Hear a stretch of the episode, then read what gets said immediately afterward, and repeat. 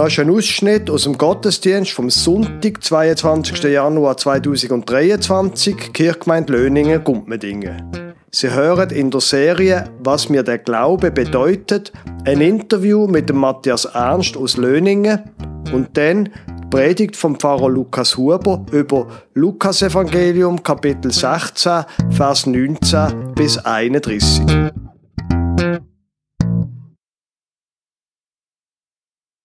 Vor Jahren habe ich eine lose Gottesdienstserie angefangen unter dem Titel Was mir der Glaube bedeutet, weil ich der Überzeugung bin, es ist gut, wenn wir auch wissen von Nicht-Pfarrer, die müssen ja beruflich von Gott reden, wenn man auch von anderen Menschen erfahrt, was eigentlich der Glaube ihnen bedeutet. Für heute habe ich Matthias Ernst eingeladen aus Löningen. Er wird uns ein paar Fragen beantworten, die ich ihm wird stellen Danke vielmals. Matthias, das ist schön, dass du da bist. Ähm, deine Eltern sind kurz nach deiner Geburt als Missionar nach Afrika ausgewandert. Du bist in Kamerun als Missionarskind aufgewachsen, also der Glauben ist wie eine Art dir in die Wiege gelegt gewesen, oder? Wie ist das gewesen? Ja, das könnte man so sagen. Wobei ich muss sagen, meine Eltern haben mich zum Beispiel nicht getauft als Kind. Ich bin nicht getauft worden. Und durch meine ganze Kindheit durch und Jugendzeit bin ich auf Papier konfessionslos gewesen. Oh. Und das haben meine Eltern ganz bewusst so wählen. Sie sind aus einer äh, sehr konservativen äh, Brüdergemeinde gekommen, wo, wo es auch keinen Pfarrer gegeben hat. Und Sie sind der festen Überzeugung gewesen, das muss etwas ganz Persönliches sein, wo ich wirklich auch muss Ja dazu sagen und vorher steht da nichts auf dem Papier. Genau. Also von dem her kann man sagen, ist mir nicht in die Wege gelegt worden, aber ich bin sehr prägt worden natürlich durch den Glauben von meinen Eltern. Wir haben jeden Abend zum Beispiel, ganz Kindheit durch, haben wir am Abend miteinander Andacht gemacht, haben in der Bibel gelesen, haben gesungen und so haben sie eigentlich doch von Anfang an, glaube ich, ziemlich fest prägt. Jetzt nach meiner Erfahrung ist es speziell für Missionarskinder, für Menschen, die mit dem aufwachsen, sehr intensiv aufwachsen, für die ist es manchmal ganz besonders anspruchsvoll, einen eigenen Glauben entwickeln. Wie ist denn das bei dir gewesen? Also wenn meine Eltern jetzt mit der Bibel in der einen Hand und dem Schwert, dem Schwert in der anderen wären kommissionieren, dann wäre es sicher für mich auch schwierig gewesen. Aber sie haben immer, ich habe immer erlebt, wie sie so eine kulturelle Sensibilität hatten und eigentlich wollen die, in die afrikanische Kultur eintauchen, verstehen und gleich Haupt, das Hauptanliegen war, äh, die Bibel übersetzen oder einen Teil davon übersetzen in die Sprache. Und von dem her habe ich das ja, ist es eine wahnsinnige Vielfalt von Welten, von Weltanschauungen, die ich erleben auch später dann, wo ich dann nicht mehr bei meinen Eltern gewohnt habe. Ab 14 bin ich in der Hauptstadt gewesen im Internat habe ich verschiedene Familien gewohnt, wo es ganz verschiedene christliche Denominationen gekommen sind. Und da hat für mich das Spektrum recht weit aufgetan. Ja. Jetzt, wie ist denn das denn nachher weitergegangen? Also du bist nicht getauft gewesen, bist denn du konfirmiert? Nein, muss ich dich enttäuschen, bin ich auch nicht. Nein, ich bin mit 16, habe ich mich taufen lassen. So wie das eigentlich so ein bisschen, ähm, Vorstellung auch war von meinen Eltern, dass ich selber dann einmal den Entscheid mache. Und ich habe es nicht gemacht, weil meine Eltern das haben wollen, sondern ich habe wirklich auch bezeugen, doch, ähm, ich will den, den Weg gehen und will das öffentlich machen. Ähm, aber es ist für mich klar gewesen, das ist nicht irgendeine magische Handlung oder irgendetwas, sondern ich habe bereits schon denke, als Kind, ich kann, nicht einen bestimmten Zeitpunkt sagen, aber ich habe immer wieder einfach zu Gott gesagt, ja, ich, ich will, äh, will dir nachfolgen und will das äh, versuchen zu machen. Und ich habe meine Krisen in der Jugend und ich habe meine Krisen später und habe sie immer noch und genau. Aber da sage ich vielleicht nachher noch etwas dazu. Okay, jetzt, ähm, du bist in einer sehr, wie soll man sagen, engen Community aufgewachsen, in der Brüdergemeinde. Heute bist du in der Landeskirche. Das ist ja auch ein ziemlicher Weg, oder nicht? Ja, ich bin ja, durch das, dass meine Eltern in Kamerun wie so auch eine eigene Gemeinde hatten, ähm, habe ich wie diese Gemeinde kennengelernt, aber auch all die anderen Kirchenformen, die es rundherum gegeben hat, ebenfalls. Also wir, in der Hauptstadt haben wir mit Amerikanern und Europäern aus jensten Freikirchen oder evangelikalen oder evangelischen äh, Hintergründen zu tun gehabt. Und das ist sehr bereichernd gewesen, weil einerseits habe ich gewisse sehr enge Vorstellungen mit auf den Weg bekommen und gleichzeitig habe ich erfahren, ja, es gibt auch Metal, zum Beispiel christliche Metal, also ein bisschen Musik, wo jetzt mein Vater jetzt nicht gelesen hat. Und in dem großen Spektrum gemerkt, eigentlich was zählt, ist das, was verbindend ist, was gemeinsam ist. Und das ist eigentlich für mich bereichernd gewesen. Und später, als ich in die Schweiz zurückgekommen bin, ist die eine Brüdergemeinde sowieso auseinandergegangen. Das heißt, wir sind am Suchen gewesen. Meine Frau Maya und ich, wir haben auch verschiedene Freikirchen besucht und haben ein bisschen sogenanntes Church Hopping betrieben und sind am Schluss dann einfach äh, zu Oberhallau zur Überzeugung gekommen, ähm, doch, wir wollen eigentlich quasi am Ort, wo wir wohnen, in die Kirche können. Und sind dann zu Oberhallau verstärkt dann, auch durch unsere Jugendarbeit, die wir äh, immer in der reformierten Kirche dann gemacht haben, äh, sind wir äh, einsässig, oder sagt man, heimisch geworden. Und später dann nach Löningen gezogen und jetzt hier aktiv. Jawohl, genau. Also ich habe dann müssen, das fragst du noch wegen Zugang zu der reformierten Kirche. nach dem Motto, trau keinem Pfarrer, den du nicht selber gewählt hast. Ähm, ich habe ich ha wählen, wo, wo vor 20 Jahren ähm, äh, ein Pfarrer gesucht worden ist, zu Oberhallau, habe ich in die Pfarrwahlkommission.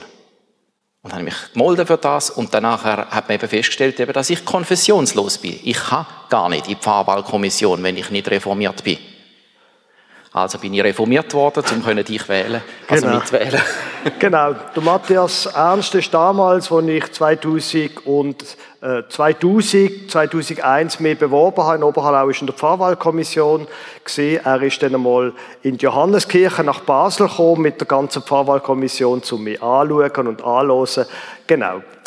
Später sind wir beide dann unabhängig voneinander nach Löningen gezogen und jetzt bist du da in der Kirchgemeinde. Jetzt deine Eltern haben ja quasi professionell in Kamerun die Bibeln übersetzt. Was bedeutet die Bibel für dich?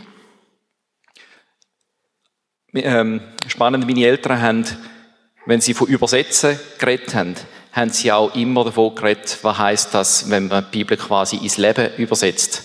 Also was bedeutet das, wo uns die Bibel will sagen. Und ich glaube, das ist der Teil. Einerseits habe ich eine große Freude an Sprache. Auf der anderen Seite hat mich das auch immer interessiert, wie sind die Sachen, die wir in der Bibel finden, wie sind die zu verstehen, ganz konkret in unserem Alltag, was wird uns das sagen? Und da eben auch gemerkt, dass da eine wahnsinnige Vielfalt gibt, dass es eben nicht schwarz auf weiß immer genau steht, wie es soll sein. Und dass man eben auch Menschen studieren und vor allem auch, dass es Beziehung braucht. Also durch meine Beziehungen zu ganz verschiedenen Menschen ist meine Sicht, wie das man die Bibel kann verstehen, einfach breiter geworden. Das heißt nicht schwammiger für mich, sondern es heißt durch das Nachforschen, Nachbohren ist wie das Bild klarer geworden, aber wirklich so im Kontext von Beziehungen. Ja. Jetzt heißt in der Serie, was mir der Glaube bedeutet, kannst du noch ein bisschen, also die Bibel spielt in deinem Leben eine Rolle. Wie lebst du sonst die Glaube aus im Alltag? Ähm, ja, es ist wie mit einer, äh, mit einer Beziehung, wo man sich dafür entscheidet. Ich habe mich für den Glauben entschieden, aber das heißt, dass ich gleich tagtäglich herausgefordert bin, um den, den Glauben zu pflegen. Und das fällt mir nicht immer leicht bei allem, was sonst noch läuft und wo zum Teil einfach sichtbarer ist. Ähm, durch das, dass wir eigene Kinder haben, ist, die, ist das aber gleich ein, ein, wichtiges Thema, weil wir überlegen uns auch, wie, was wollen wir ihnen weitergeben, was können wir ihnen vorleben. Und ich finde es jetzt zum Beispiel aktuell ganz spannend, wie es da eine WhatsApp-Chat-Gruppe gibt, wo sich vorgenommen hat, so mir anderthalb Jahre Bibel durchlesen und ähm, und das ist etwas, was mir jetzt wieder Freude macht, zum einfach wieder die Bibel, die ich schon x-mal gelesen habe, einfach jetzt wieder auf, aufnehmen. Das andere ist Gottesdienst besuchen, verschiedene Gottesdienste besuchen, mir Gedanken machen, was sagt mir das. Ich höre gerne auch Podcasts, wo sich mit bestimmten Themen auseinandersetzen. Und manchmal lese ich auch ein halbes Buch. Also, wenn es dann wirklich mich packt, dann lese ich das ganze Buch. Genau, okay. aber der Austausch, ich glaube, der Austausch auch so im, im Hauskreis, äh, im Hauskreis miteinander über Bibelstellen lesen, reden und, und einfach ja, mit, mit Christen die ganze Welt auch hören, wie sie es machen. Und es muss dann auch wirklich, man muss wie die Früchte von dem Glauben muss man auch sehen. Ich glaube, das ist, das ist mir wichtig. Sehr gut. Danke viel, Matthias Ernst. Ich finde, das ist ein Applaus wert. Danke vielmals, dass du wiederholt bist. Kommt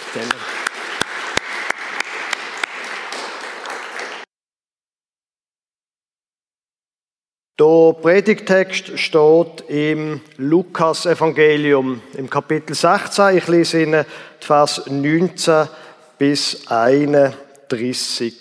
Das ist eine quasi erfundene Geschichte von Jesus, wo er seinen Zuhörerinnen und Zuhörern, speziell den Pharisäern, die drumherum stehen, erzählt. Es war aber ein reicher Mann, der kleidete sich in Purpur, und kostbares Leinen und lebte alle Tage herrlich und in Freuden. Ein Armer aber mit Namen Lazarus lag vor seiner Tür, der war voll von Geschwüren und begehrte sich zu sättigen von dem, was von des reichen Tisch fiel, doch kamen die Hunde und leckten an seinen Geschwüren. Es begab sich aber, dass der Arme starb und er wurde von den Engeln getragen in Abrahams Schoß. Der Reiche aber starb auch und wurde begraben. Als er nun in der Hölle war, hob er seine Augen auf in seiner Qual und sah Abraham von ferne und Lazarus in seinem Schoß. Und er rief und sprach, Vater Abraham, erbarme dich meiner und sende Lazarus, damit er die Spitze seines Fingers ins Wasser tauche und kühle meine Zunge, denn ich leide Pein in dieser Flamme. Abraham aber sprach, Gedenke, Kind, dass du dein Gutes empfangen hast in deinem Leben. Lazarus dagegen hat Böses empfangen. Nun, wird er hier getröstet, du aber leidest Pein. Und in all dem besteht zwischen uns und euch eine große Kluft, dass niemand, der von hier zu euch hinüber will, dorthin kommen kann und auch niemand von dort zu uns herüber. Da sprach er, so bitte ich dich, Vater, dass du ihn sendest in meines Vaters Haus, denn ich habe noch fünf Brüder, die soll er warnen, damit sie nicht auch kommen an diesen Ort der Qual. Abraham aber sprach, sie haben Mose und die Propheten, die sollen sie hören. Er aber sprach, nein, Vater Abraham, sondern wenn einer von den Toten zu ihnen ginge, so würden sie Buße tun. Er sprach zu ihm, hören Sie Mose und die Propheten nicht, so werden sie sich auch nicht überzeugen lassen, wenn, wenn jemand von den Toten auferstünde.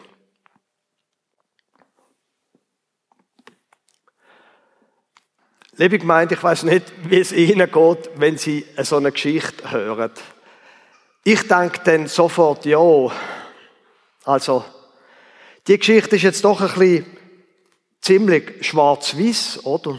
Und ich meine, ich bin jetzt doch unterdessen erwachsen worden. Ich bin nicht mehr 20 oder 15. Natürlich, Junge, da ist schwarz oder weiß, da ist, gilt das oder das. Aber ich bin doch unterdessen erwachsen und ich habe gemerkt, das Leben hat ziemlich viel Grautöne. Also was soll die Schwarz-Weiß-Geschichte, für die Schwarz-Weiß-Geschichte nicht auch zur Schwarz-Weiß-Denken und bringt die Schwarz-Weiß-Denken wirklich weiter? Ich bitte Sie, bleiben Sie ein bisschen dran an dieser Geschichte. Ich hoffe, dass am Schluss Sie merken, dass das Ganze eine Kurve nimmt. Können wir doch aber vielleicht trotzdem von Anfang an die Geschichte nochmal durch. Es war aber ein reicher Mann, der kleidete sich in Purpur und kostbares Leinen und lebte alle Tage herrlich und in Freuden. Ah, da fährt's schon an, oder? Reich und glücklich. Ist das überhaupt die Wirklichkeit? Also nehmen wir mal, also bei uns meine ich, ist das die Wirklichkeit? Nehmen wir mal den reichsten Mann der Welt, der Elon Musk. Das ist der, wo im Tesla gehört und SpaceX. Das ist der, wo gerade zur Zeit Twitter zugrunde richtet und viele Existenzen vernichtet. Ich habe gerade vor einer Woche Ausschnitt aus einem Video, also aus einem Interview gehört mit ihm, wo noch über seine Kindheit gefragt wird. Und das ist einfach brutal gewesen, sein Gesichtsausdruck, wo er auch über seine Kindheit und irgendwie die Gewalt in seinem Haus berichtet hat und ich habe überhaupt nie in den letzten Jahren den Eindruck gehabt, dass der reichste Mann von der Welt auch glücklich wäre. Und herrlich und in Freude würde leben. Stimmt das also? Gut, wir nehmen es einmal zur Kenntnis. Ein sehr reicher Mann, pur, pur, das können sich nur Könige und andere reiche Leute leisten. Ein Armer aber mit Namen Lazarus lag vor seiner Tür, der war voll von Geschwüren und begehrte sich zu sättigen von dem, was von des reichen Tisch fiel, doch kamen die Hunde und leckten an seinen Geschwüren. Also ich meine, klischierter geht's nicht mehr, oder? Der Lazarus, der hat jetzt einfach nichts zu essen. Er ist, wörtlich heißt dort, der lag vor seiner Tür, er ist hingeworfen vor der Tür vom Reich. Das Einzige, was er hat, ist ein Name. Ist Ihnen das aufgefallen? Der Reiche bekommt während der ganzen Geschichte keinen Namen. Der Arme hat den Namen Lazarus. Der Name Lazarus, das kommt von Elazar im Hebräischen und heißt Gott hat geholfen. Also da ist der Reiche und der Arme und Gott hilft. Und wir wissen genau, wie die Geschichte weitergeht. Jetzt muss irgendetwas ganz Massives passieren, oder? Schon nur die drei Vers. Es ist ganz klar, es so kann es nicht weitergehen. Jetzt kommt einfach Es begab sich aber, dass der Arme starb und er wurde von den Engeln getragen in Abrahams Schoß, der Reiche aber starb auch und wurde begraben. Hm. Beide sterben. Haben Sie gesehen, dass der Arme nicht begraben wird? Der Reiche bekommt ein Begräbnis, der Arme nicht, aber der Arme wird von der Engel treit in Schoß vom Abraham. Jetzt ist das mit dem Schoß von Abraham so ein eine Sache. Das entspricht genau der Vorstellung, wo das Judentum um die Zeit von Jesus vom Jenseits hat, vom Sheol. Dort ist in der Mitte von dem Sheol, in der Mitte von dem Totenreich, ist der Abraham. Und quasi in der jenseitigen Welt ist man je glücklicher, je näher, dass man beim Zentrum ist, je näher, dass man beim Abraham ist. Und der Lazarus, der wird jetzt dort dreit sogar in Abrahams Schoß. Jetzt ist das ein bisschen ein schwieriger Ausdruck. Ein Mann, der auf dem Schoß von einem anderen liegt, da irgendwie, das kann Bilder evozieren, die gar nicht dem entsprechen. Es wird übrigens da, Schoß vom Abraham kommt ja nachher nochmal. Da ist das, was mit Schoß übersetzt ist, im Singular, später im Plural. Es geht darum, in der Nähe zu sein, also jemand ist auch im Schoß vom Abraham, beziehungsweise man kann den Ausdruck auch brauchen für jemanden, der zur Rechten von einem Herrscher sitzt oder steht. Also der Herrscher in der Mitte und zur Rechten eben der andere, wo einem dann einflüstern kann, wo einen beraten kann und wo die beste Beziehung hat zu dem, wo eben in dem Fall der Abraham.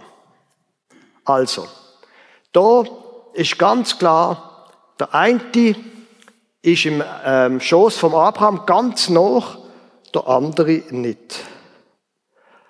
Und jetzt eben, wie die Geschichte weitergeht. Es ist ja ganz klar, vorher ist es dem Reichen gut gegangen und dem Armen ist es schlecht gegangen. Also ist ganz klar, was passiert. Dem Reichen muss jetzt schlecht gehen. Und tatsächlich, da gibt es eine riesige Spaltung zwischen dem Ort vom Reichen und vom Armen. So extrem, dass der Abraham sagt, Gedenke, Kind, dass du dein Gutes empfangen hast in deinem Leben. Lazarus dagegen hat Böses empfangen. Nun wird er hier getröstet, du aber leidest Pein. Also, die große Umkehrung, wo sich schon in der ersten Vers andeutet hat, wird jetzt hier geradlinig, extrem klischiert ausgezogen. Der Lazarus ist arm gewesen, jetzt ist er reich. Der Reiche ist vorher reich gewesen, jetzt muss er leiden. Also wie bei so einer Balkenschaukel auf einem Spielplatz. Der eine ist oben und es gibt nur einen Weg, wo die ganze Schaukel angehen kann, nämlich der, der oben ist, zack, runter und der andere auf. Interessant an dieser Geschichte ist, dass da nichts davon gesagt wird, dass irgendwie Gott oder der Abraham jemand bestraft hätte. Sondern es ist einfach passiert. Ganz von allein, ganz logisch, der, der früher noch arm war, ist jetzt reich. Der, der früher noch reich war, der leidet jetzt. Ausgleichende Gerechtigkeit und es ist völlig klar in dieser Geschichte, so muss es sein. Also jetzt, ist das so? Und dann passiert das. Als er, gemeint ist der Reiche, nun in der Hölle war, hob er seine Augen auf in seiner Qual und sah Abraham von ferne und Lazarus in seinem Schoß. Es ist schon ein bisschen spät, dass der Reiche seine Augen einmal offen hat. Offenbar, so wird es einem zu verstehen geben in der Geschichte, am Anfang der Geschichte. Er hat die Augen nie offen gehoben, wo er zur Tür rein und rausgegangen ist, dass dort der Reiche leidet. Aber jetzt, wo er leidet, zum ersten Mal in der Geschichte, hebt die Augen offen und sieht der Abraham von weitem und der Lazarus in seinem Schoß. Hm. Und er rief und sprach, Vater Abraham, erbarme dich meiner und sende Lazarus, damit er die Spitze seines Fingers ins Wasser tauche und kühle meine Zunge, denn ich leide Pein in dieser Flamme. Also offenbar ist dem Reichen ganz klar, da, aus dem Teil vom Scheol, aus dieser Hölle, da werde ich nicht mehr rauskommen. Früher so, jetzt so, früher so, jetzt so. Aber bitte, dass ihr ein bisschen weniger leid, das bittet der Abraham. Aber leider nein, in all dem besteht zwischen uns und euch eine große Kluft, dass niemand, der von hier zu euch hinüber will, dorthin kommen kann und auch niemand von dort zu uns herüber. Keine Chance, seit der Abraham. Und man fragt sich ja, warum? Man nimmt es einfach mal zur Kenntnis. Nein, da geht's nicht. Ja gut, also, seit der Arme, äh, seit der ehemals Reiche, so bitte ich dich, Vater, dass du ihn sendest in meines Vaters Haus, denn ich habe noch fünf Brüder, die soll er warnen, damit sie nicht auch kommen an diesen Ort der Qual. Keine Einsicht. Er will einfach, dass seine Brüder nicht auch leiden müssen. Er schaut schon, zu seinen Brüdern. Aber der Punkt ist, dass seine Brüder nicht an den Ort kommen, nicht, dass zu den Armen geschaut wird. Die Geschichte geht genauso schwarz-weiß weiter. Abraham aber sprach, sie haben Mose und die Propheten, die sollen sie hören. Ein großer Gump plötzlich von der jenseitigen Welt wieder in die Welt da. Sie haben doch die Propheten und der Mose, die sollen sie losen. Ja, aber, ja, aber, er aber sprach, nein, Vater Abraham, sondern wenn einer von den Toten zu ihnen ginge, so würden sie Buße tun. Er sprach zu ihm, hören Sie Mose und die Propheten nicht, so werden sie sich auch nicht überzeugen lassen, wenn jemand von den Toten auferstünde.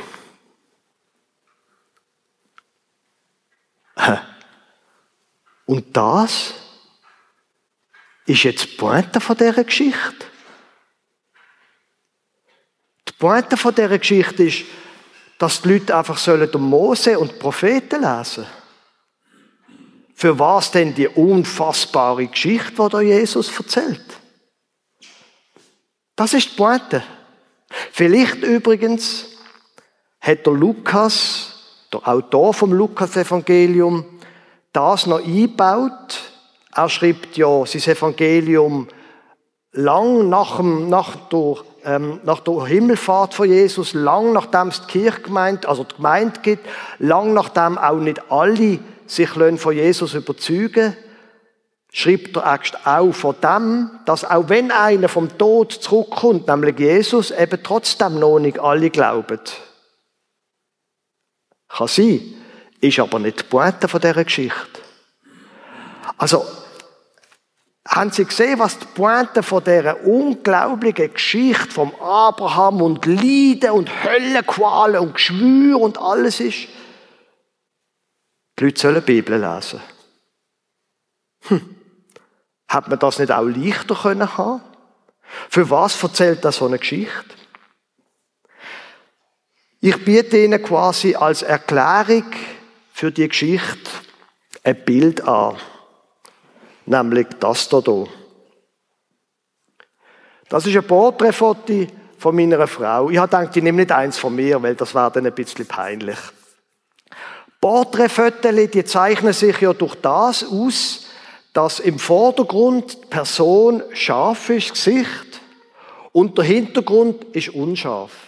Man sieht unschwer, hinten dran ist ein Baum.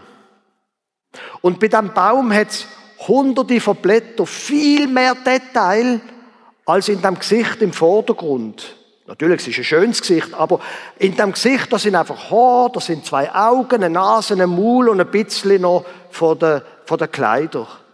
Und im Hintergrund hat es viel mehr Details, aber die sind unscharf. Und das wäre meine Interpretation, wie wir vielleicht sinnvollerweise mit der sehr klischierten Geschichte von Jesus sollen umgehen. Es geht um eine Pointe und die soll scharf sein. Und die Geschichte vorher ist eine gute Geschichte, aber sie bleibt eine Art im Unscharfen. Weil es so ist ja mit der Geschichte. Das ist eine erfundene Geschichte und wenn man jetzt mit der Geschichte irgendwie eine Theologie von der jenseitigen Welt macht, uff, sehr schwierig. Wenn man jetzt würde sagen, doch, es gibt den Abraham, man fragt sich ja dann auch, wo ist Gott eigentlich in der jenseitigen Welt? Nur der Abraham? Also, es ist eine Geschichte, wo nichts anderes eigentlich zu Pointe hat, als genau an einen Punkt anführen. Und vielleicht noch ein bisschen zum Hintergrund von dieser Geschichte. Auch gerade das mit dem Schoß vom Abraham. Die Pharisäer, die, Liebes, die Lieblingsfinden von Jesus, die haben gerade in der Geschichte vor dem Gleichnis, haben die ähm, bös über Jesus geredet und Jesus ärgert sich drüber und dann erzählt er die Geschichte. Und die Pharisäer, die beziehen sich immer auf den Abraham. Der Abraham ist unser Vater. Wir sind das auserwählte Volk. Und Jesus stellt den Abraham in einen ganz anderen Zusammenhang, nämlich mit dem Reichen, wo sehr offensichtlich ist, dass er die Pharisäer meint und wo dann plötzlich in der jenseitigen Welt ganz drunter kommt. Und einfach damit das noch ein bisschen verdeutlicht wird, am Anfang vom Lukas Kapitel 16, also zwei Geschichten vor der Geschichte, wo wir es heute davon haben, erzählt Jesus eine andere, unfassbar provozierende Geschichte, nämlich die vom Verwalter, wo abgesetzt wird, von einem reichen Mann, wo ähm, ein großes Gut verwaltet und dann merkt sie Herr, dass er irgendwie beschisst und sagt ihm, du kannst nicht mehr Verwalter sein und während der Kündigungsfrist geht der Verwalter an zu allen Lieferanten, wo ihm Herr Geld schuldet und sagt, komm, wir schreiben an, dass du ihm nur noch die Hälfte so viel schuldest. Und die Geschichte ist dann klar, was passiert, sobald ähm, die Kündigungsfrist abgelaufen ist, kann der Verwalter dann zu den Leuten, wo er sie bevorteilt hat, mit dem Geld von seinem ehemaligen Chef, zu denen kann er, weil die sind jetzt in seiner Schuld. Und dann, Achtung, sagt Jesus Folgendes. Und der Herr lobte den ungerechten Verwalter, weil er klug gehandelt hatte, denn die Kinder dieser Welt sind unter ihresgleichen klüger als die Kinder des Lichts. Und ich sage euch, macht euch Freunde mit, mit dem ungerechten Mammon, damit, wenn er zu Ende geht, sie euch aufnehmen in die ewigen Hütten. Also Jesus ist ganz offensichtlich so richtig auf Krawallbürste, so richtig Geschichten erzählen, wo die Leute sagen, sag mal, geht's dem eigentlich noch? Und zwei Geschichten später, eben das, was wir vorher gelesen haben. Abraham aber sprach, sie haben Mose und die Propheten, die sollen sie hören. Also eigentlich, kurz zusammengefasst, wäre das die Pointe von dem ganzen Gottesdienst. Von dem Interview vorher und jetzt von dieser unglaublichen Geschichte. Die Pointe wäre ganz einfach. Gehen Sie heim und lesen Sie die Bibel. Gehen Sie heim und lesen Sie die Bibel. Sie haben alles, was Sie brauchen. Das ist das, was Jesus sagt. Sie haben alles, was Sie brauchen. Sie haben Mose und die Propheten, die sollen sie hören. Und wir haben ja vorher in dem Interview gehört, was die Bibel im Leben von Matthias Ernst für eine Funktion hat, was sie auch bewirkt hat. Und ich kann Ihnen einfach sagen, das ist die Erfahrung von ganz vielen Menschen, dass die Bibel Menschen prägt. Weil ich habe vor Jahren ein Buch gelesen, von der Pasqualina Perik Giello in der Lebensmitte. Und sie sagt, kurz zusammengefasst, so wie Menschen in der Lebensmitte denken und leben, so werden sie auch im Alter denken und leben. Also das heißt, wir müssen heute schon anfangen, so leben, wie wir gerne dann einmal enden und das geht ja auch in dieser Geschichte, dort einfach völlig übertrieben, der Geschichte von Jesus. Also, sie haben Mose und die Propheten, die sollen sie hören. Die junge Kirche Glättgau macht zurzeit eine Bibel-Challenge, wo sie junge Menschen einladen, in anderthalb Jahren die Bibel zu lesen. Eins von unseren Kindern hat auch angefangen mitzumachen. Und am Morgen, statt wie bisher Instagram durchzuscrollen, liest das Kind jetzt in der Bibel. Und letzte Woche hat mir meine Frau gesagt, Du, ist dir eigentlich aufgefallen, dass sich besagtes Kind in der letzten Zeit weniger über alles Mögliche auf der Welt beklagt?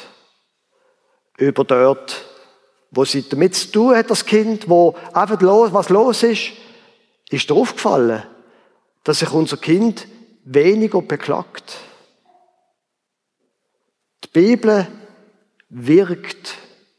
Das hat sie damals gemacht und das macht sie heute noch. Wenn wir auf Gott losen, dann prägt das uns. Und wenn wir die Geschichte gut lesen, dann merken wir auch, wo die Pointe liegt an einer so ganz schwierigen Geschichte wie derer, wo wir es heute davon haben. Sie haben Mose und die Propheten, die sollen sie hören. Amen.